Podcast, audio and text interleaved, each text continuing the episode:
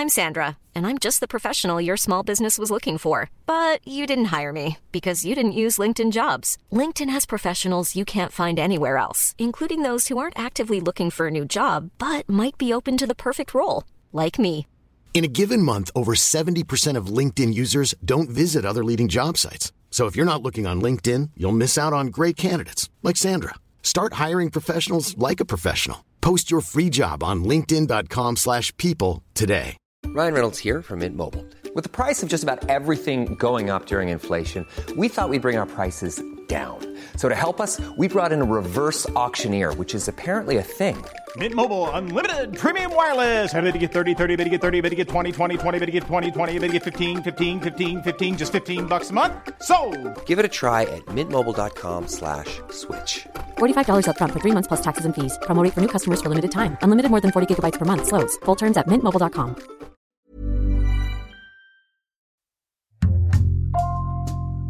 Bonjour, c'est Jules Lavie pour Code Source, le podcast d'actualité du Parisien.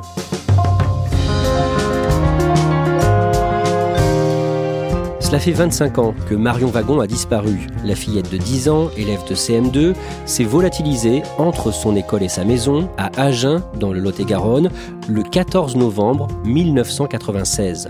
Cette disparition a bouleversé la France. Le visage de l'enfant a été affiché partout, dans les gares, les commerces, les commissariats. Mais l'enquête a été jalonnée de fausses pistes et de ratés.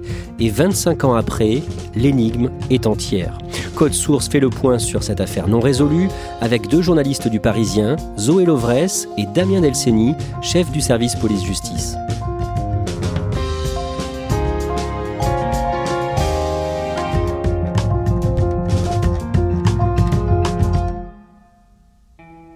Damien Delceni, disons-le tout de suite, cette histoire n'a pas de fin, c'est vraiment ce qu'on appelle un cold case. 25 ans, pas de réponse, pas de corps puisque Marion est toujours disparue. Voilà, c'est l'exemple type d'une affaire euh, non résolue, non élucidée, euh, ce qu'on appelle effectivement un cold case. Beaucoup d'actes d'enquête, mais pas de réponse à l'arrivée. Le Parisien a consacré une série d'articles à cette affaire en août 2021. Dans ce cadre-là, Zoé Lovresse, vous avez été sur place à Agen, dans le Lot-et-Garonne, et vous avez aussi rencontré le premier policier qui a travaillé sur la disparition de Marion Wagon. Racontez-nous cette rencontre. Roland Courdès, il est maintenant à la retraite. C'est un septuagénaire qui vit dans le Tarn-et-Garonne, dans un très grand château euh, qu'il a retapé lui-même et qu'il a transformé en gîte.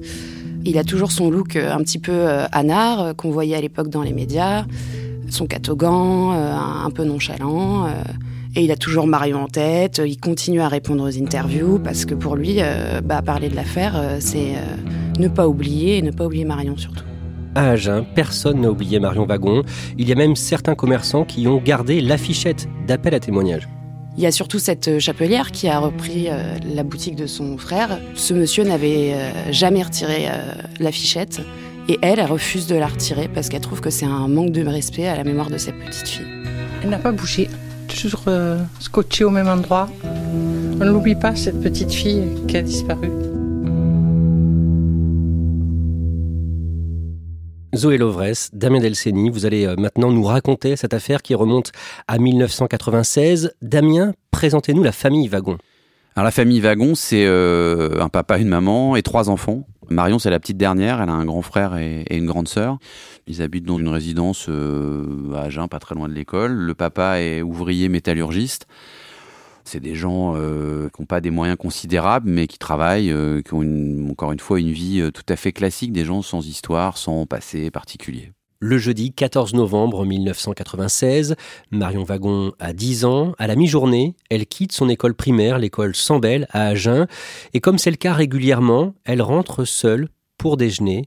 Il est midi. Souvent, avant de rentrer chez elle pour déjeuner, elle aime bien passer dans la cour de son école maternelle juste à côté pour faire un petit tour de toboggan, faire un bisou à son ancienne maîtresse. L'îlotier qui fait la circulation à la sortie de l'école, ce jour-là, il voit pas Marion, alors que chaque jour il la voyait. À partir de midi 45, ses parents s'inquiètent. Elle est censée rentrer déjeuner, donc la table est mise. Ses parents, euh, et notamment son frère aussi, l'attendent. Et puis, euh, elle ne rentre pas. Le trajet, il est assez court. hein, c'est 400 mètres à peu près entre leur domicile et l'école.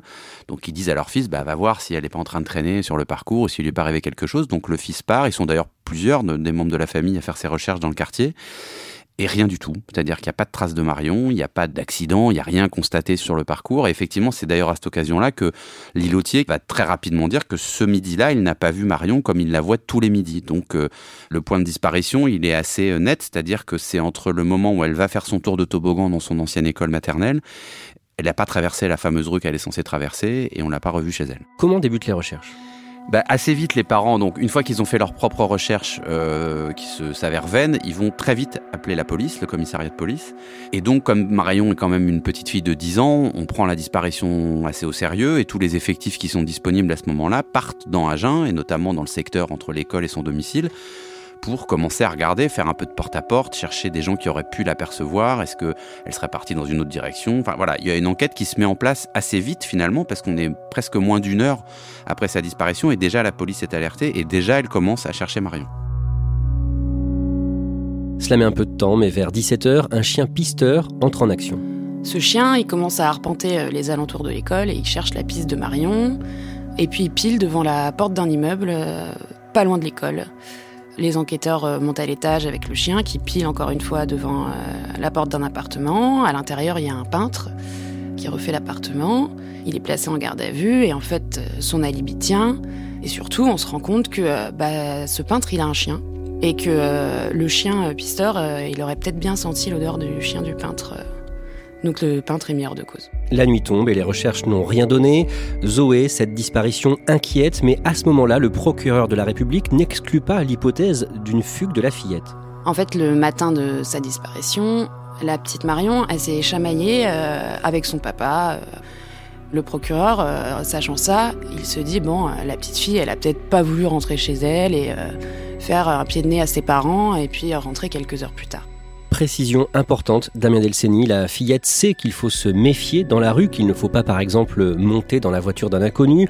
À ce moment-là, on est quelques mois seulement après les débuts de l'affaire Marc Dutroux en Belgique, dont on parle énormément aussi en France. Tous les week-ends, depuis la grande marche blanche qui a envahi Bruxelles il y a deux mois, les parents des enfants disparus organisent des manifestations similaires aux quatre coins de la Belgique. Les mots d'ordre sont d'ailleurs toujours les mêmes. Clarté totale dans l'affaire Dutroux et réforme d'une justice réputée inefficace en matière de pédophilie.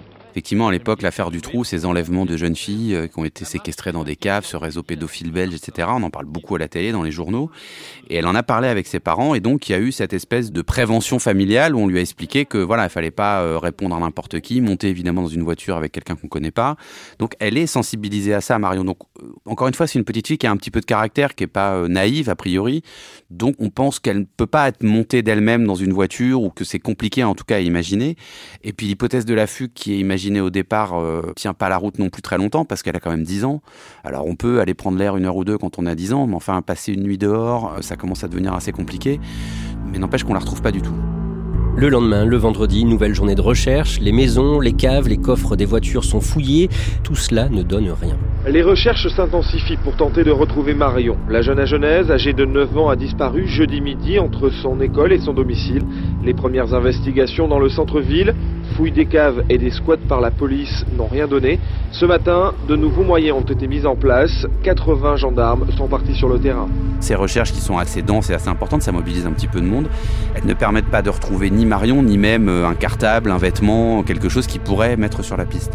Dans les jours et les semaines qui suivent, des dizaines de milliers d'affichettes sont placardées dans les boutiques, dans les bureaux de poste, les commissariats, les gares. La mobilisation est nationale et tous les moyens sont bons pour diffuser la photo de Marion. Et puis la semaine dernière, nous vous présentions un pack de lait. Un pack de lait qui portait la photo de Marion, la petite Marion disparue en novembre dernier à Agen.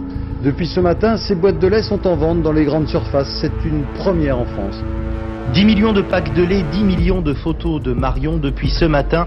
La photo de cette petite fille disparue à Agen le 14 novembre dernier et dans tous les magasins de France. Ça, euh, je dirais un double effet positif, c'est que en prenant son petit déjeuner le matin ou en prenant un verre de lait, on peut donner des, conseils de prudence à nos enfants. Ça sera peut-être l'occasion de, de, le faire.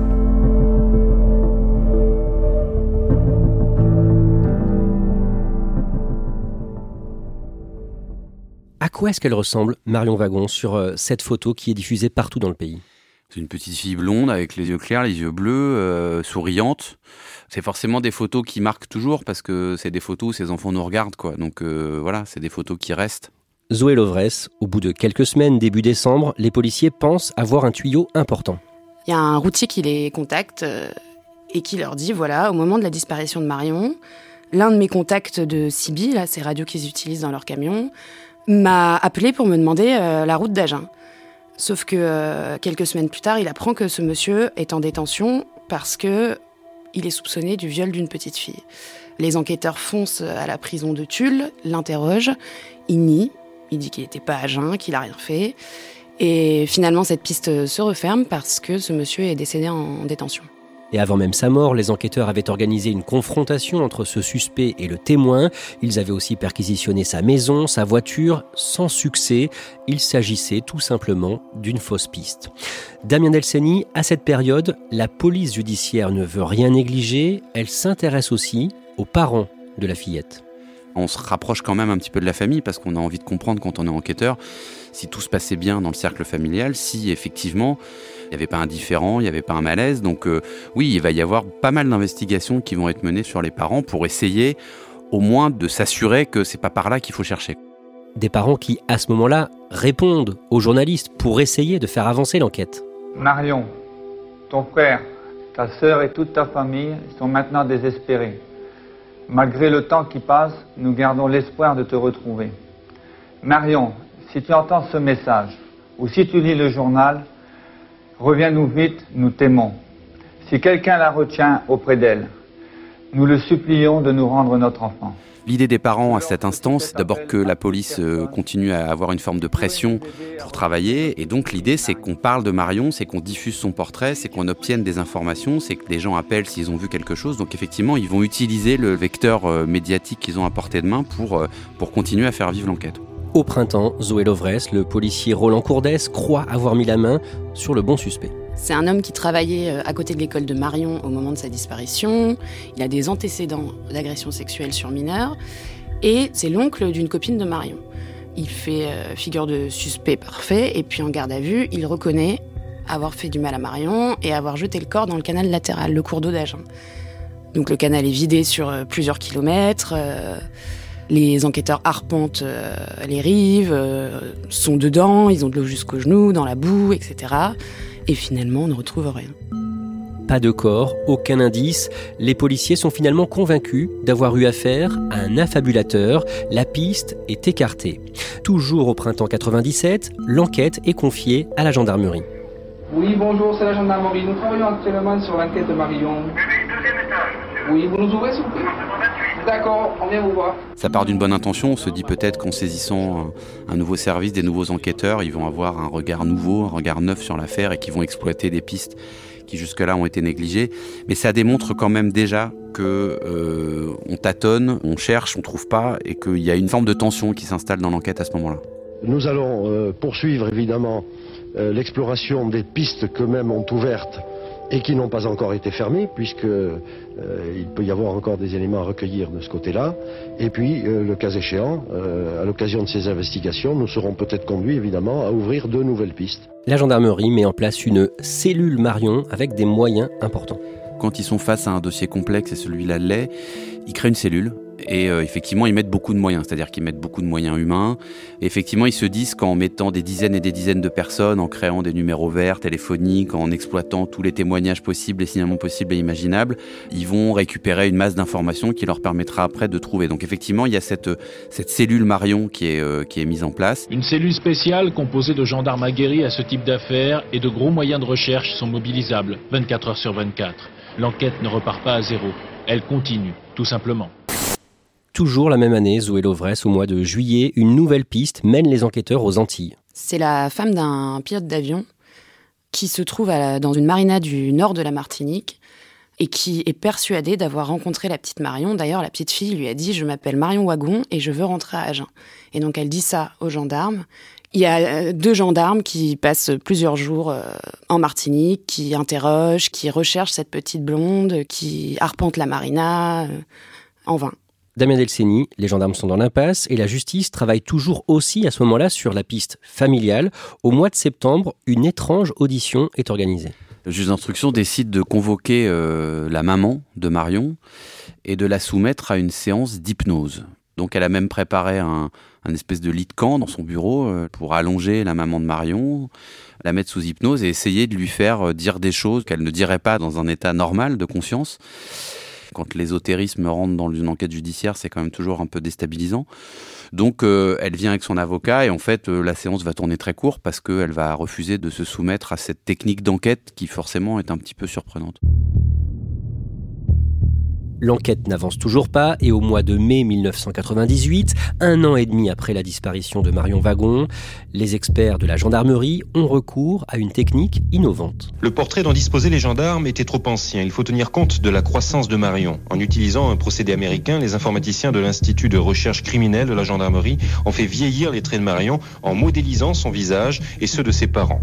Le général Jean Rivière, commandant de la région de gendarmerie atlantique. À partir d'éléments anatomiques qui ont été dégagés par des chercheurs américains de transposer en quelque sorte ces, règles de vieillissement par système informatique euh, sur le visage de, Marion pour procéder à un, vieillissement du cartilage du nez, par exemple, qui, qui en modifie légèrement la forme et d'autres éléments du visage grâce à ce logiciel, ils vont pouvoir modifier cette photo de départ, la vieillir et donc rendre ce portrait euh, un peu plus proche de ce que peut être la réalité du moment. Les années passent. Le 26 juin 2003, Michel Fourniret est arrêté en Belgique. L'ogre des Ardennes sera condamné en 2008 pour huit meurtres. Et dès 2005, les gendarmes de la cellule Marion travaillent sur cette hypothèse, mais sans savoir vraiment par où commencer. On découvre un petit peu le, monstre, hein. c'est-à-dire qu'il est interpellé pour un certain nombre de choses. On découvre qu'il y a eu probablement d'autres jeunes filles qui sont tombées entre ses griffes, mais c'est une enquête qui est partagée entre la France et la Belgique. On a l'impression au départ que la zone géographique d'action de Fourniret, elle est assez restreinte, elle est plutôt sur les Ardennes, le nord de la France, un peu l'est et la Belgique. Donc Marion qui disparaît à Agen, ça peut paraître pas très crédible comme ça. Et puis surtout, il faut exploiter tous les indices qui ont été redécouverts chez Michel Fourniret, sa camionnette, un certain nombre d'éléments qui ont été trouvés. Tout ça prend du temps, tout ça coûte de l'argent aussi. Il y a des centaines et des centaines de scellés hein, dans l'affaire Fourniret, des poils, des cheveux qui sont retrouvés dans sa camionnette. Donc il faut les prendre un par un, les expertiser, essayer de voir s'ils peuvent correspondre à des jeunes filles disparues ou à des jeunes filles qu'on a retrouvées mortes. Donc euh, ils vont effectivement s'intéresser à Michel Fourniret parce que c'est la logique. On est face à un tueur en série qui s'attaque beaucoup à des jeunes filles et puis des jeunes filles qui sont souvent sur un trajet entre l'école et chez elles. Donc il y a quand même un scénario qui ressemble un petit peu à celui de la disparition de Marion. Donc concrètement, que font les gendarmes? Ils interrogent Michel Fourniret, Monique Olivier? Ils vont se déplacer jusqu'en prison pour entendre euh, Monique Olivier, la femme de Michel Fourniret. Ils lui demandent si euh, elle pense que Michel Fourniret a pu venir enlever Marion à Agen. Elle va leur dire moi Agen, ça me dit rien. Et surtout, ça fait un petit peu loin de la zone de chasse habituelle de Fourniret, que ce soit Monique Olivier ou Michel Fourniret. Quand on les interroge sur des disparitions, si on n'a pas des éléments, ils disent rien. Et à ce moment-là, ils n'ont rien en fait pour étayer cette thèse. Ah, ils n'ont rien du tout. C'est-à-dire qu'il n'y a pas d'indication sur le passage de Fourniret dans la région d'Agen euh, en 96. Il n'y a pas non plus d'éléments factuels. On ne retrouve pas quelque chose euh, chez Fourniret ou dans sa camionnette qui rapproche directement de la disparition de Marion. Il y a juste ce profil de tueur en série, mais qui n'est pas du tout euh, lié à, à un quelconque indice particulier. Une quinzaine d'années plus tard, une autre affaire de disparition d'une fillette est résolue, celle d'Estelle Mouzin, 9 ans, en 2003 à Guermantes en Seine-et-Marne. En mars 2020, les 5 et 6 mars, au cours de deux auditions, Michel Fourniret avoue avoir tué Estelle. Et au mois d'août 2020, on apprendra qu'une trace ADN d'Estelle Mouzin a été retrouvée sur un matelas ayant appartenu au tueur en série. Zoé Lovresse, la résolution de cette affaire vieille de 17 ans est un immense espoir pour la famille de Marion Wagon. Les enquêteurs décident d'analyser le matelas de la camionnette de Michel Fourniret parce qu'il y a beaucoup d'ADN dessus, des ADN fantômes, on ne sait pas à qui ils appartiennent. L'objectif, c'est de savoir s'il y a celui de Marion dans cette camionnette. Ce matelas pourrait-il alors lever une partie du mystère sur ce que les enquêteurs nomment la décennie blanche? La période entre 1990 et 2000 pendant laquelle aucun crime pour l'heure n'a été imputé à Michel Fourniret. Mais l'avocat des parents de Marion Wagon, maître Georges Catala, apprend une très mauvaise nouvelle en février 2021. Oui, en fait, l'ADN de, Marion, il n'est pas dans le dossier. Aussi surprenant que ça puisse paraître, euh, c'est un des nouveaux euh, rebondissement négatif dans l'enquête sur la disparition de Marion, c'est que bah, l'ADN de Marion n'est pas dans le dossier, il est perdu. Donc évidemment, on ne peut pas le comparer aux ADN fantômes qui sont sur le matelas de, de. Donc il faut relancer une opération de prélèvement des parents pour rétablir une, une trace génétique euh, de Marion pour pouvoir ensuite comparer cette trace génétique de Marion aux traces qui sont découvertes sur le matelas. Tout ça prend du temps, les résultats on les connaît toujours pas aujourd'hui, mais c'est une péripétie euh, qui démontre que voilà, ce dossier il est parsemé d'erreurs, de, fausses pistes, de choses qui ne devraient pas arriver normalement dans une enquête sur la disparition d'un enfant. Michel Fourniret meurt le 10 mai 2021 à 79 ans. Il emporte avec lui ses secrets et on ne sait donc pas encore si une trace ADN de Marion Wagon pourra être retrouvée sur ce matelas. Damien Delceni, les parents de Marion Wagon n'ont pas réagi à ce raté dans l'enquête. Est-ce qu'on sait ce qu'ils deviennent? Ils ont déménagé, ils ont quitté la région d'Agen.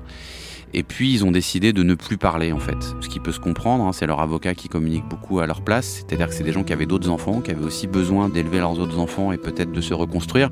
C'est des gens qu'on n'entend plus, qui veulent plus tellement en fait avoir affaire aux, médias aujourd'hui. C'est pas qu'ils oublient, hein, on peut pas oublier ça, mais en tout cas ils ont, ils sont pas dans une démarche de communication sur le dossier.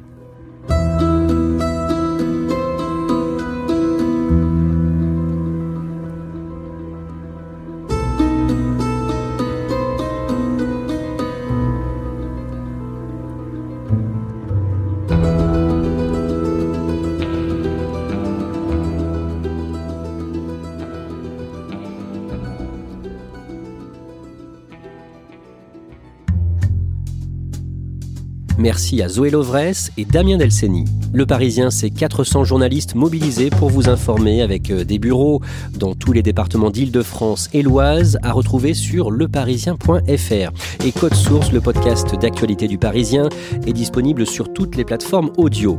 Cet épisode de Code Source a été produit par Raphaël Pueyo et Clara Garnier-Amouroux. Réalisation Julien Moncouquiole.